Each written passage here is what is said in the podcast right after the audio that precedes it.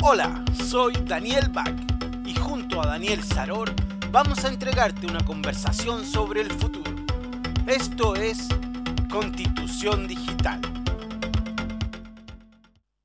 Acompaña Catherine Muñoz, abogada especialista en propiedad intelectual, máster en Derecho Internacional de la Universidad de Chile y de Heidelberg, que supongo que debe ser alemana o sueca o suiza, dedicada más actualmente al estudio de la inteligencia artificial desde el punto de vista de su regulación. ¿Cómo estás, Catherine? La Universidad Heidelberg es alemana, ¿no? Heidelberg, sí, Heidelberg, sí, alemana. Heidelberg. Mira, ¿dónde, ¿en qué parte de Alemania es eso? Es, es más en el sur. Hace frío ahí. Sí, la parte de Bavaria. Cuéntanos, Catherine, ¿cómo es esto de la, de la propiedad intelectual y de la inteligencia artificial? ¿A, qué te dedicas? ¿Cómo, cómo, cómo afrontas tu trabajo desde eh, como abogada? Bueno, muchas gracias por invitarme. Estoy muy contenta también de, de poder aportar aquí con mi grano de arena también a, que, a crear una conciencia también respecto a esta tecnología. Bueno, eh, yo me dedico a la propiedad intelectual e industrial desde hace muchos años y eh, siempre he buscado como el lado más em, regulatorio, social, de repente en el estudio de este tipo de tecnología que en general se asocia en el fondo a solo protección de grandes empresas, etcétera, pero uno también lo puede ver desde un punto de vista eh, orientado al bien común. Y en ese sentido, em, bueno, la, la propiedad intelectual con la inteligencia artificial, en primer lugar, se relacionan evidentemente con la protección. O sea, las grandes empresas tecnológicas acá ocupan, la, ocupan por protección eh, el sistema patentes, básicamente, y los secretos industriales. Mm. En algún momento, eh, este, este, este, este, como desarrollo profesional tuyo eh, decanta o empieza a transitar, ¿cierto?, hacia una preocupación eh, para la protección de las personas en tanto sus derechos fundamentales. ¿Por qué no nos cuentas un poco cómo, cómo, cómo, transitaste de una cosa a otra? ¿Qué viste en tus estudios, en tu día a día? ¿Qué te hizo como eh, mover también tus intereses como para ese lado? Bueno, vi que en el fondo la propiedad intelectual siempre se ve como una barrera, ¿verdad? Una barrera eh, frente a cualquier pretensión de justicia, se ven como monopolio, etcétera, y le quise buscar como el lado, el lado B, a esto. Y entonces, en, mi tesis de mi magíster, ya hace tres años que la empecé a escribir, bueno, y em, mi tesis se basó en el sistema de patentes de la, de la Oficina de Patentes Europea, eh, pero respecto de eh, el requisito de, de, divulgación y cómo el requisito de divulgación podría conectarse con el requisito de explicabilidad Em, del reglamento de, derechos personales, por ejemplo. Entonces, ¿cómo podría cumplir una función desde, desde un rol em, regulatorio orientada hacia el bien común y no solo ser, eh, es, eh, solo ser una herramienta de las grandes empresas en el fondo, monopolio, etc.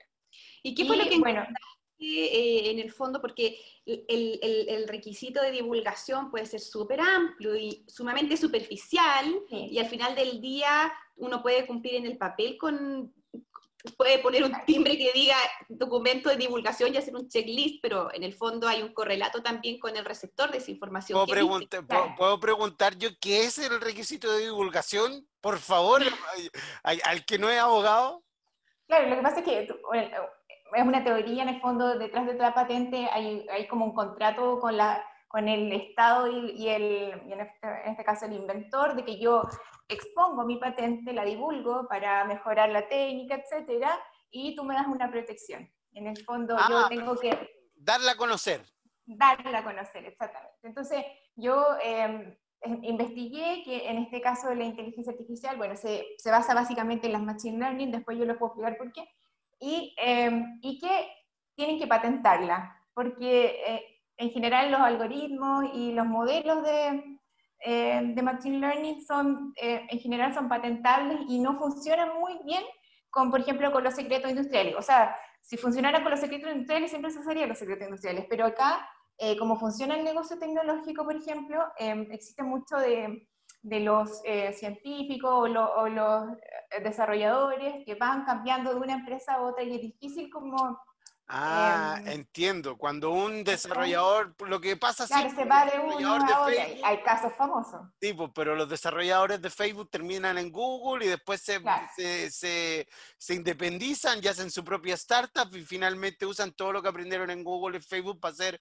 Uber, por ejemplo. Claro, entonces Ah. eh, en el fondo hay, hay otra, hay, hay otra arista que es la ingeniería inversa, que yo puedo, aunque tenga mi algoritmo y mi modelo eh, por secretos industriales, yo lo puedo sacar igual, de otra forma, por ingeniería inversa. O sea, yo voy desde el, desde el fin hasta el, y lo desarrollo. Entonces, al final de- han descubierto estas empresas que no les obligadas están a patentar eso, no los datos, no las bases de datos, eso las sí se sigue manteniendo eh, por eh, eh, secreto industrial, pero han estado un poco obligadas a patentar, no lo hacen por una innovación, nada, sino que un poco, claro, yo como que en el fondo me, me basé en eso, en esa necesidad, y por el otro lado conectar con la necesidad que tiene la gente de día. Sí, un poco. No, no quiero decir que con una patente eh, y con más el estado de, de la técnica y todo, yo voy, a, yo voy a, a, a cumplir, en el fondo, a llenar ese requisito, pero sí puedo aportar. Aportar, a, en el fondo, a buscar, por ejemplo, a generar un, un caso, un caso frente a, un- a una discriminación algorítmica, yo me puedo basar en la información de una patente, por ejemplo. Por, ¿Por qué? Porque el requisito de divulgación en este caso es súper estricto y, y- y tiene que cumplir va- varios requisitos porque hay que recordar que los modelos y los algoritmos son eh, métodos matemáticos. Y, sí. que en genera- y que la regla general es que son, no son patentables porque son... eh, Es conocimiento abierto. Claro, claro, o sea, no tiene ningún... Sí, Yo te- antes de partir eh, a- directamente a lo de la inteligencia artificial y que nos cuente un poco el contexto y todo, ¿sirve de algo aprovechando esto, patentar en Chile y hacer registro de propiedad intelectual en Chile? Muchas veces he escuchado, puede ser sea, que sea un mito, que mejor patentar en Estados Unidos o patentar en Chile y hacer al tiro una patente afuera. ¿Funciona o no? pat- Las patentes son territoriales, igual. O sea, tú tienes que patentarla donde la vayas a usar, en el fondo. No, no es... ¿Cómo se patenta, es- por ejemplo, si hago un software con una Sí, con un lo que pasa es que ¿cómo- acá, lo que pasa es que, por ejemplo, en la oficina de patente europea lo que hicieron fue hacer como una interpretación de la norma, del- de la norma que no permite en el fondo patentar mo- eh, mo- eh, modelos o métodos matemáticos y em, le pusieron una serie de requisitos que tenía que estar, em, que tenía que tener un fin técnico, que tenía que estar em, en conjunto con un, con, por ejemplo, con una computadora funcional, no podía funcionar sola, y dentro de, de, de, de todo, un, de todo un proceso en el fondo, tenía que tener como unas ciertas condiciones técnicas. O sea, quiero decir que para, para yo pre presentar eh, una patente, eh, para solicitar una patente en la EPO, no, puedes, no puedo llegar y decir, no, o sea, que quiero presentar, es que A va con B, un algoritmo así, no, tengo que darle un, con todo un contexto. Supongamos Acá bien, en Chile, Ajá. acá en Chile, perdón, acá en Chile no se, no- de partida no se puede porque esta norma todavía no, aquí en Chile eh, no es patentable un método matemático. Sí pueden aplicar esta misma estrategia de la EPO y sí, yo he visto patentes que tienen, de hecho yo mismo he presentado patentes que tienen dentro de su proceso software, pero no están eh, patentando, o sea, el, el, el modelo, el, el machine learning mismo o el algoritmo mismo, que es la gracia en el fondo, por patentarlo. Ahora, si tú me preguntas si sirve para Chile, solo por eso no sirve, porque ya está mega comprobado. O sea, aquí el 95% de las patentes las presentan extranjeros. Ya. Acá cuando eh, vino todo esto del PCT, de- del Convenio de París, no sé, etcétera, no por, no por tener más normas o, etcétera, o más posibilidades de patentar, eh, existe más, más innovación acá en Chile. Tiene que haber como eso más un incentivo ya a nivel estatal. Para llevarlo a, a la práctica, podríamos decir que el algoritmo de Tinder eh, se puede patentar en Europa. ¿Conocen Tinder, supongo, no? No me digan que no conocen Tinder. No, no lo conozco. No, Tinder, sí, ya lo conocen. No, ya me está agarrando para la joda, Catherine. ¿Conocen Tinder? Supongamos que un, que un software que busca pareja a partir de unos datos que da la gente a través de una aplicación. ¿Eso es patentable? ¿Ese es un software patentable? Es patentable en Europa, en Estados Unidos, en Japón, en la mayoría de las partes. Porque Ese, es el- un algoritmo patentable, el de Tinder. El que busca... Cualquiera, sí. Cualquier, cualquier tipo de algoritmo o modelo, modelo de, es que lo que pasa es que el modelo es como el modelo predictivo y el algoritmo es el que entrena el modelo predictivo. Perfecto. Y, y, se- y perdona, y, y p- ¿y cómo se patenta? ¿No? Por ejemplo, yo quisiera patentar Tinder y yo voy a, eh, a patentarlo y le pongo modelo de predicción de eh, correspondencia psicológica, amorosa, sexual, no sé, un nombre así. Exactamente, sí. Modelo, eh, Mira puedes ponerle red neuronal, no sé, deep learning, red de- neuronal, qué tanto, qué tanto, tanto, y yo patento ese, exactamente ese algoritmo. Y, de- y eso es lo que hacen las grandes empresas, o sea, los patentan y después liberan la licencia y los ponen en open source, etcétera, pero están patentados en el fondo. O sea, tú firmáis un contrato con ellos, aunque no les pagué, no sé, ¿cachai? Porque a ellos igual les interesa, por una, tienen como, por una parte patentan para que no les se los copien. Daniel. Algo. Daniel, O para ¿y- reconocer, para, para reconocer la paternidad de la creación. Claro, una cosa así. ¿y en Chile cómo se usa, Daniel? ¿Cómo? ¿Se usa esto del, del, del- ¿Has visto casos de, de algoritmos y, y modelos predictivos en Chile? No, yo no he visto, yo no sé, no, no, no, no, no es mi área de experticia esta, Daniela, así que no me pongas en... Pero ¿cómo? no, ¿Lo- en lo- ¿Un general- abogado que no sabe la- de todo? No. No, pero si no somos, No. pero si no somos maestros chasquillos tampoco. No, sí, No, sí. no, no, no, no, no. No, a mí, a mí me interesaba saber en el fondo cómo fue la vinculación que hizo Sí, Catherine con este requisito de la divulgación y la explicabilidad. ¿Cómo hiciste el link entre un concepto Claro, y otro? Lo que, lo que pasa es que a partamos de la- de- de- desde el principio, de qué, de, qué, de qué puedo entender yo como inteligencia artificial y, y lo que nos, nos sirve a nosotros como abogados. Bueno, espérate. ¿Qué es inteligencia artificial? Te lo preguntamos al tiro. Desde el punto de Sí, vista ya. regulatorio. Desde el punto de vista regulatorio, depende, hay que distinguir. Eh, depende mucho del contexto. En el fondo, primer- lo primero que todo, antes de definir qué es inteligencia artificial, hay que eh, establecer cuál es el, el el contexto actual de desarrollo de este tipo de tecnología. En el fondo, ¿por qué? Porque existe una narrativa exagerada eh, por la prensa, por eh, las noticias de sistemas que nos van a solucionar la vida, que piensan, que actúan solos, que son La- autónomos, Las películas de. Hollywood.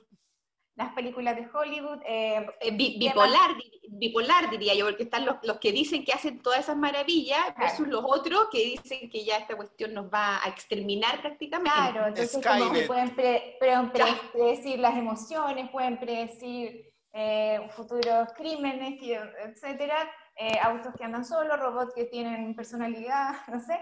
Bueno, todo eso se llama em, inteligencia artificial general, em, que es una hipótesis en el fondo del desarrollo de inteligencias que se asimilan al, al a la mente humana, al conocimiento, etcétera. Bueno, eso no existe, no existe, no existe por, por ninguna parte, ni va a existir ni siquiera en el futuro cercano. No lo digo yo, lo dicen todos los estudios, expertos, etc. Lo que existe actualmente son sistemas súper limitados. Sistemas limitados que, em, que, eh, que están, bueno, que son los machine learning básicamente, porque, bueno, eh, hay hartas como ramas dentro de la inteligencia artificial, pero se ha concentrado esto en, en- en esto que es el negocio en el fondo, y que son sistemas limitados, que de hecho se llama la inteligencia artificial estrecha, ese es el nombre en el fondo. Inteligencia Em, artificial estrecha. Claro.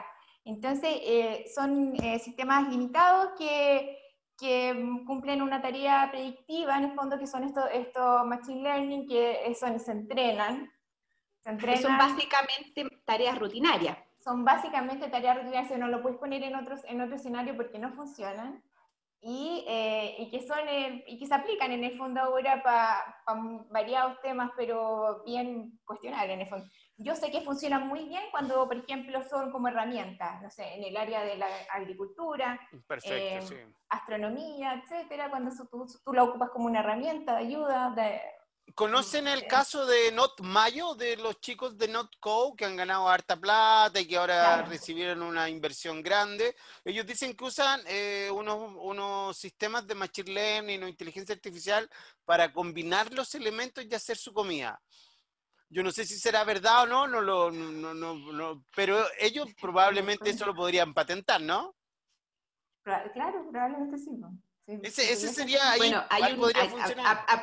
mira, ese, ese ejemplo yo lo encuentro bien simbólico porque generalmente uno cuando conversa sobre estos temas de inteligencia artificial, generalmente dice que en la medida que algo no se puede explicar va a ser bien parecido a la magia, ¿no? Y a mí me pasa que le he puesto, les juro que les he puesto atención a todas las entrevistas de la gente de Not Company y no logro entender eh, a qué se refieren cuando explican esto de la inteligencia artificial. Trato de imaginar, por ejemplo, que hacen una combinación de sabores y me imagino que harán, eh, no sé, recaerá en el gramaje de cada ingrediente quizás. La prueba que van haciendo no, no se me ocurre bien. No se me ocurre Siento, siento, siento, que hay un secreto industrial, hay un secreto industrial muy bien guardado ahí. Es bien difícil de imaginar, porque como claro, uno se lo imagina como algo súper avanzado, incluso para lo que existe actualmente a nivel mundial, eh, algo, sería algo bastante sofisticado en el fondo. Claro, claro pero... yo vi, yo, yo vi una entrevista de ellos hace, no sé, dos días, eh, creo que los entrevistaba CNN Internacional, entonces la periodista le decía, mira, todo esto del perfecto inglés, ¿no? Le decía, mira, yo entiendo perfecto cuando tú me dices not company y luego toda la línea de productos asociados, pero trata de explicarme, le dijo la periodista. Y básicamente él le dio una explicación muy conceptual, eh, pero no fui, yo no fui capaz de entender de nuevo, como por enésima vez. Mi... Entonces, claro, ahí la explicabilidad eh, se hace sumamente necesaria porque... Sí, pero ya más porque, porque además se trata de una cuestión que tiene que tener inocuidad eh, alimentaria. Yo, yo, yo, yo, he comprado el Not Mayo, lo encuentro rica, pero me encantaría saber... Eh, em, bueno, pero tiene, digamos, en, la etiqueta están los, elementos, así que supongo que si pescáis todo eso y le echáis una juguera mil veces, tal vez pueda salir algo bueno. Claro. Vamos a la inteligencia artificial general. Tenemos la inteligencia artificial, la que tú acabas de nombrar, que es la estrecha. estrecha. Es que, es que la general hay que olvidarse. Ya, esa no existe. y sobre todo, bueno, para todo el mundo, pero sobre todo, por ejemplo, para abogados, porque si nos centramos en la general, que es como la, definición que siempre dan de inteligencia artificial, nos podemos, em, vamos a hablar de los derechos de los em, robots, no sé. Eh, claro, ahí uno podría imaginarse, puede, uno recurrir un poco a la ciencia ficción para tratar de explicar esos conceptos. Tú puedes ir a, Ex Máquina o ¿cómo se llama esta otra? De el niño que se... Yo Robot. Yo Robot. Bueno, se llama el del niño... Eh, la, la, del niño se llama Los juguetes pueden durar hasta la primavera, pero en, le pusieron inteligencia artificial. Así se llama la película. Claro, claro. Y, y, el problema acá, con todo esto, no sé, porque que un sistema de inteligencia artificial puede crear un cuento, no sé, o puede ser un autor, o puede ser inventor incluso, etcétera, no sé, pueden tener derechos, que se pueden tener responsabilidad, etcétera. Bueno, eso no existe. y el problema es que nos desviamos del, de los problemas realmente importantes, que son súper graves, que tiene la inteligencia artificial estrecha y que los tiene a todos los abogados extranjeros, de, legisladores y todos preocupados de, del nivel de problemas que se han generado en torno a esto. ¿Te puedo poner un caso práctico al tiro? El, típico, la inteligencia artificial usada con reconocimiento facial, que dice que tal persona podría ser probablemente un sospechoso de un crimen. Claro. Sí, Eso genera al tiro una, una... Lo que pasa es que aquí para entender este problema hay que entender otra cosa. Em, ya, ya sabemos que en el fondo estos son solo Machine Learning. ¿Cómo, ¿Cómo funcionan?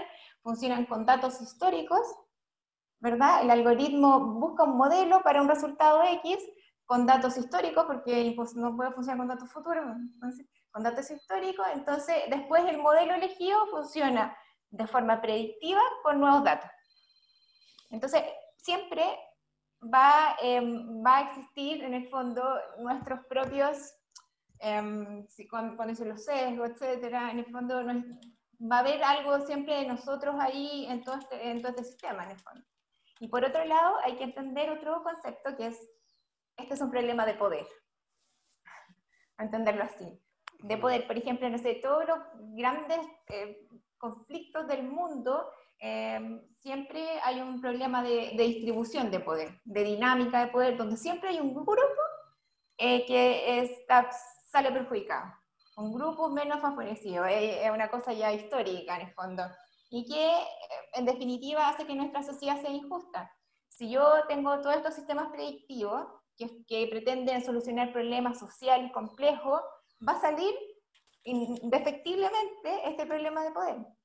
Aquí, por ejemplo, en el caso que ponías tú del reconocimiento facial, de, hubo un problema que ah, se en Twitter, en una foto, etc. Entonces, el problema ahí no es sacar, arreglar el sesgo, porque ya está comprobado que eh, todos los reconocimientos faciales, la biometría, etcétera, están ocupados para oprimir a cierto grupo y están ocupados para vigilar a ciertas personas y aún y no funcionan. Es como, es como la regla de de, los productos defectuosos. Si yo tengo, si yo puedo prever que algo no funciona, yo no lo puedo usar.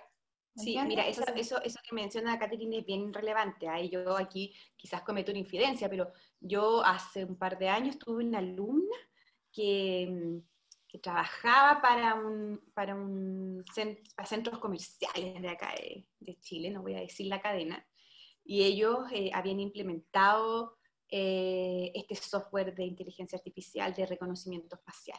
Y era, eh, fue, fue, bien revelador, esto yo no lo estudié en ninguna parte, estas son el tipo de cosas que no salen en los libros y por eso la actividad académica a veces a uno también le deja más de lo que uno espera. Em, y ella nos contaba que em, el software de reconocimiento facial, en en el, caso de los menores de 20 años, tenía un 90% de falsos positivos porque hasta los 20 años eh, la fisonomía humana todavía cambia mucho. Entonces no, no, no, no, lograban ninguna efectividad. Luego lograban porcentajes más altos de reconocimiento entre los 20 y los 30, pero luego, luego de los 30 a los 40 de nuevo el software volvía a fallar con las mismas características. Era bien interesante. Oye, Catherine, uno se empieza a entusiasmar con estas cosas y como tu especialidad es la propiedad intelectual y todo, yo me imagino que tú también estás al tanto de estas discusiones que, que, se plantean en el fondo si una inteligencia artificial puede o no ser titular de derecho. ¿Qué pasa con la, justamente, con la titularidad, por ejemplo, en la propiedad intelectual? En la semana pasada salió, no sé si en el, en el Guardian o en, no sé, no sé en qué diario, en el, en el, New York Times, creo, una columna completamente escrita por una inteligencia artificial. Ah, sí, eh, no tienes que temer. Es súper, sí, fue famosa porque tenía una frase súper clarificadora. No tienes que temer de mí humano. O algo por el estilo, ¿la recuerdan? Claro, Claro, o también inteligencias que han sido capaces de generar obras artísticas. ¿Qué, ¿Qué, pensáis tú de eso? ¿Qué ha pasado? ¿Cómo se ha regulado eso?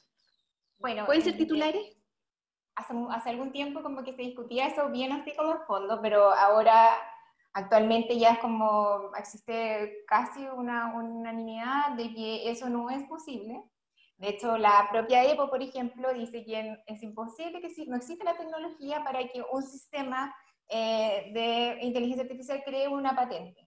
Siempre ah, se han presentado, obviamente se han presentado solicitudes de patente diciendo, no, sabes que el inventor es X, B, no sé cuánto, mm, sistema, tanto, pero en el, para revisar cómo funciona, evidentemente mucho trabajo humano. Es como los autos autónomos, o sea, existe como unos micro workers que son como gente que trabaja en, en, mm. en países subdesarrollados y que trabajan muy y, en el fondo están haciéndole la pega como, como lo que se debería parecer autónomo. Bueno, no existe la tecnología, no existe tampoco, por otro lado, eh, crear una obra de arte o crear el... Yo sé que eh, lo, lo, que hizo, lo que tú me estás comentando en el fondo es un sistema eh, predictivo de palabras. Es bien impresionante, pero no es más que eso, o sea, no tiene comprensión del mundo, no, no es algo que suelta palabras de una u otra forma. Por ejemplo, en ese caso, en, el fondo, en ese caso eh, habían seis tipos de, de, ellos como que editaron, así sacaron como la mejor parte de, seis, en el fondo de seis... claro, de seis como escribir que hay hecho. Lo que pasa es que yo, yo entiendo lo que va. El, la, la inteligencia artificial, por ejemplo, a un chileno no lo podría entender eh, yo tengo un amigo que, es español, que trabaja, un cliente mío, le tuve que enseñar, voy a decir tres carabatos. Me, dijo, oye, me acaban de decir, oye, el weón, weón. bueno, no te lo puedo explicar. O sea, una inteligencia artificial tendría que ser chileno y tener nuestros años de vida para entender lo que significa eso, ¿no? Y eso es lo que no puede hacer una inteligencia artificial. O sea, no, puede, no puede, en el fondo, siempre van a cometer, como, como es un sistema predictivo de palabras, puede como hilar palabras, pero en el fondo siempre van a, van a haber eh, problemas de sesgo, problemas de, de, de, lógica, porque son sistemas que no tienen lo que nosotros tenemos y no lo van a tener nunca, quizás, como la comprensión, la comprensión del mundo, ¿me entiendes? Como uno se conecta con el mundo, etcétera, sino que no la ocupan, el, palabra la misma energía para cualquier, para cualquier tema, ocupan la, misma energía, se lo queréis así, no sé. Oye, Catherine, ¿y cómo, ¿y cómo vinculas esto eh, con la idea, ¿cierto?, de transparencia algorítmica? Sí, mira, lo que pasa es que acá, por ejemplo, como te decía, en el fondo esos, esos problemas son de la inteligencia artificial general, que no existen, solo existen en las películas, y los problemas reales son los, los, que nosotros vemos todos los días. O sea, por ejemplo, no sé, por, el um, producto del COVID, en, en, en, Inglaterra se suspendió eh, lo que aquí sería la PSU, y se cambió por un sistema predictivo, algorítmico, eh, los, los, puntajes de, de los niños, mm, en el fondo para la universidad. Entonces, ¿qué pasó ahí? Que, em, por ejemplo, eh, ya, entonces el, el, el algoritmo le da un puntaje a cada persona en base como a su registro, a su historial, más un puntaje que le da a cada profesor, como así de referencia, una cosa así. Y se descubrió que entonces ya llegaron los resultados, entonces la gente que más pobre, de menores recursos, salió muy afectada, y la gente de, menor, de mayores recursos salió favorecía. ¡Qué extraño! Ah, no, no, no, es como la vida misma. Por eso te digo, si funciona como la vida misma. Entonces se, se pusieron a, em, a, pensar por qué en el fondo, y hay grupos activistas en Europa que deberían haber más acá, eh, que les mandaron una carta como prejuicial a esta empresa, eh, solicitando la información, y ahí como que se basaron un poco en el derecho de explicabilidad de la ley del Reglamento General de Derechos eh, Personales eh, Europeo, en el fondo, que, que lo exige, que lo, creo que está acá también en el PIB. Y em, uno de los parámetros, y aquí ya no estamos al el black box ni que la opacidad, sino que yo te pido parámetros que tú me los puedes decir, que no me interesa cómo funciona sin detalle, sino que qué parámetros. ¿Qué me diste? uno de los parámetros era que el algoritmo que aprendió el sol, tampoco es que el algoritmo le daba mayor puntaje a los profesores que tenían menores alumnos. Le, asignaba un mayor valor a su, a su puntuación que le dan acá cuando ellos tenían menores alumnos. Y o sea, no, no menores, menos alumnos. Menos alumnos. Exacto, y que se entiende, porque tú crees que el profesor hace mejores clases y las clases se entienden mejor en una clase con 8 alumnos que con 45. Yo iba a un colegio donde habían 47. Claro, entonces, ¿qué quiere decir eso en el fondo? Que un colegio donde hay menos alumnos, evidentemente son colegios privados de gente mm, de mayor recurso que los que tienen menos, que son obvio, ¿cachai? Los colegios públicos siempre tienen 40 o, y más alumnos que los, que los colegios privados, es obvio. O sea, no sé si es obvio, pero... Sí, pues a lo que voy yo como de, lo, de la explicabilidad es que se ha hablado mucho, ¿verdad? De la transparencia y como que de repente uno se maría, que eh, todo este sistema es, verdad, sobre todo el deep learning y todo tienen lo que se llama black box, que en el fondo tienen tantas capas y, y procesos, etcétera, que que quizás en verdad que es imposible como saberlo, pero para efectos, por ejemplo, de yo demandar o formar un caso, yo no los, no los necesito, o sea, es importante, ¿eh? siempre es importante llegar a, llegar a eso, pero mientras no pasa, yo no los necesito, yo necesito una información eh, eh, fija que más o menos me permita como armar un caso. Y aquí yo me baso, por ejemplo, en la ley de no discriminación. Entonces yo busco la ley de no discriminación que yo tengo que, cómo tengo que formular en el fondo mi demanda de discriminación en este caso y los parámetros de los cuales yo necesito y esa información yo la busco, la puedo buscar en una patente, la puedo buscar, eh, la pido directamente a través, y ahí combino en el fondo, ¿verdad? La ley de protección de datos, entonces yo le, le exijo X información y con la información de acá y con la información que yo puedo obtener, porque en el fondo, si yo aplico la ley de no discriminación, tengo que compararme con otro ¿verdad? Porque yo, em, para aprobar una discriminación yo tengo que compararme con otro grupo que salió favorecido y, y explicar por qué yo no salí favorecida en el fondo, porque yo me veo perjudicada. Bueno, y ahí es donde hacemos una diferenciación entre el ser humano y la máquina, porque si tú en puntos, es verdad lo que dice probablemente el algoritmo, eso de que el profesor que tiene menos alumnos en su clase eh, pueda tener una mejor educación a esos niños, le pueda enseñar mejor, pero desde el punto de vista humano, los profesores que hacen clase en, a 40 cabros son realmente unos héroes, ¿cachai? Y eso a lo mejor la, la máquina nunca entendería eso. pero ahí, ahí, ahí está el sesgo del que hablaba la Catherine al principio, cuando se recoge esta información de forma retrospectiva, eh, se está recogiendo, ¿cierto?, una, una realidad social, uno, y segundo, se recoge el sesgo, eh, que es lo que tú en el fondo estás visibilizando ahora. O sea, la mayoría de la gente piensa que porque tienes 45 alumnos, estás en un colegio como con poca capacidad académica y donde probablemente los cabros van a aprender poco. Entonces, eso es un sesgo no te permites, y tampoco lo que no te permite es súper triste porque no te permite ser una excepción. Hay niños que son súper brillantes y están en el colegio público.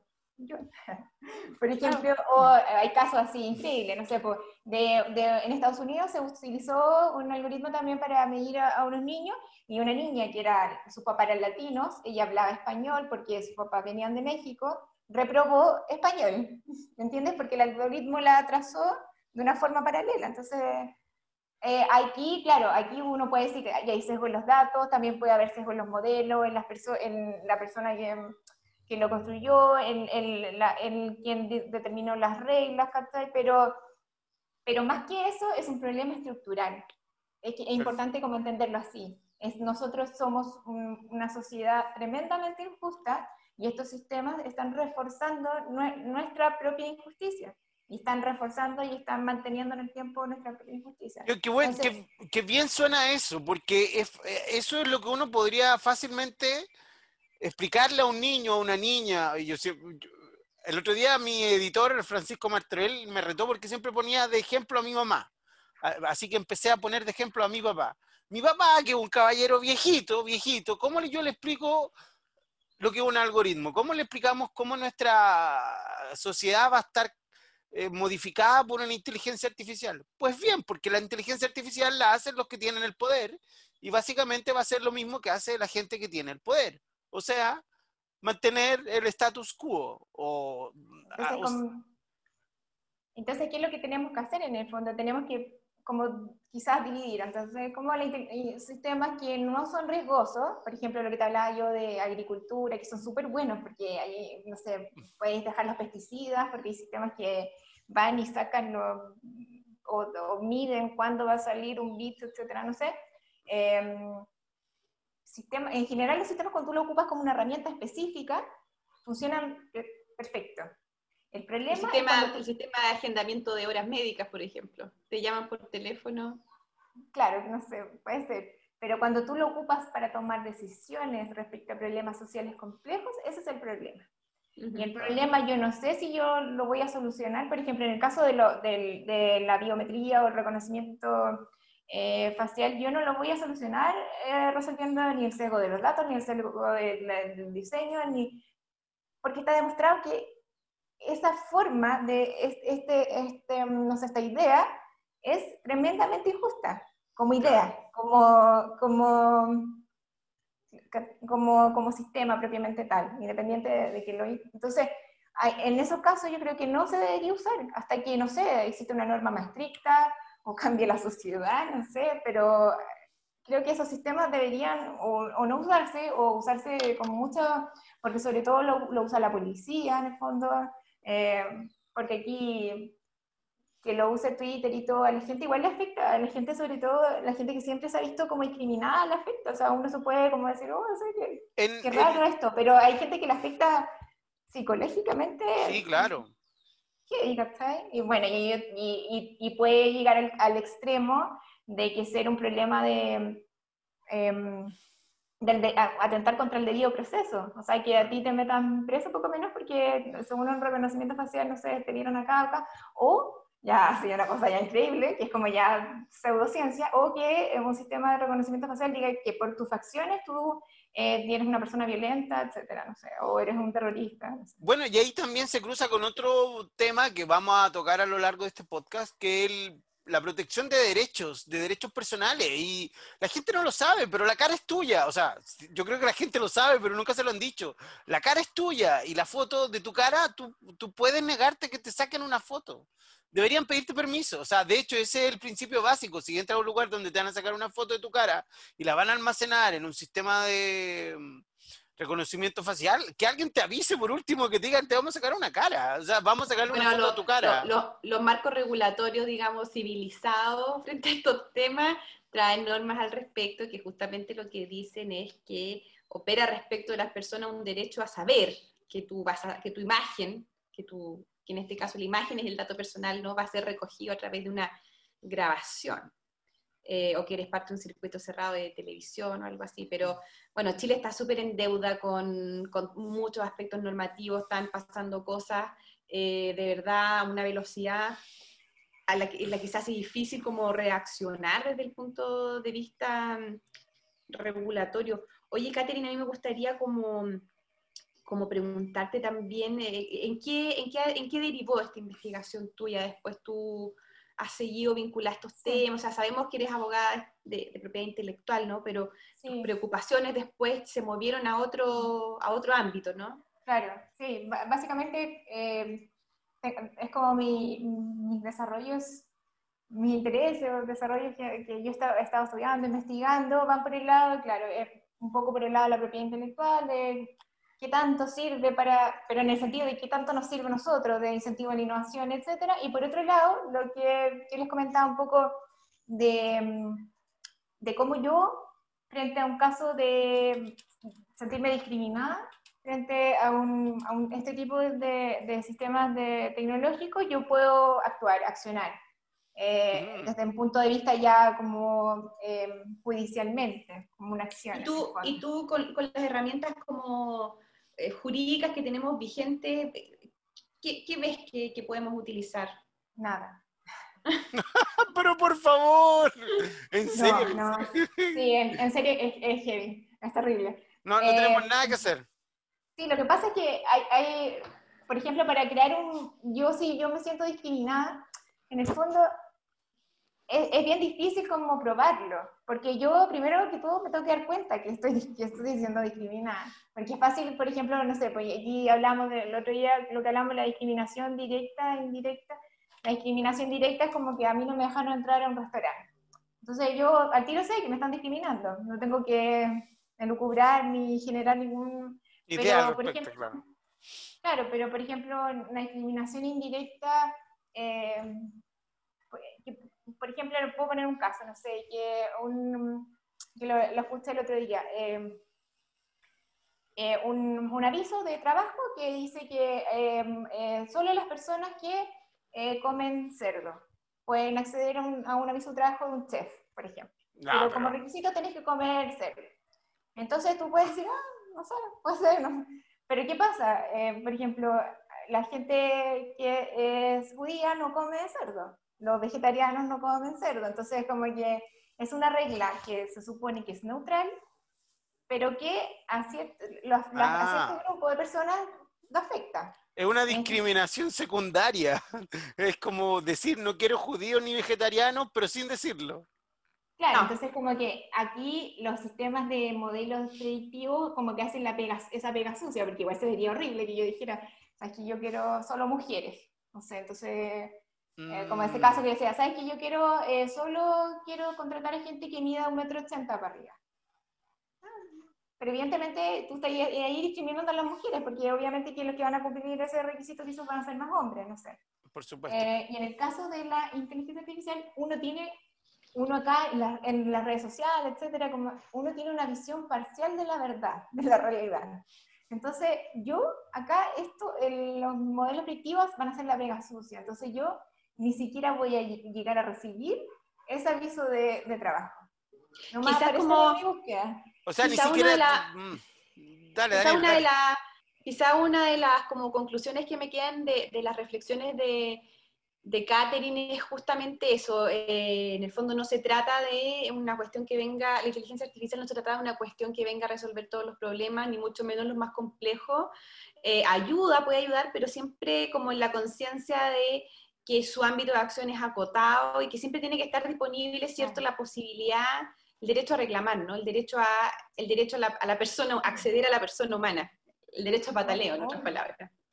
Entonces yo si yo digo, bueno, aquí, si yo me doy cuenta, no sé, en un caso hipotético que me discriminaron.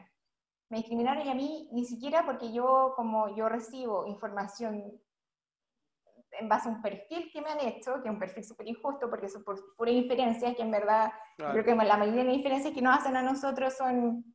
no tienen ni pie ni cabeza. Claro. claro. Entonces, ¿y yo qué hago ahí? Por ejemplo, en ese caso. O en este caso del, del colegio, que ya es más evidente de, que, de las notas. Un algoritmo le puso nota a todos mis niños y yo qué hago.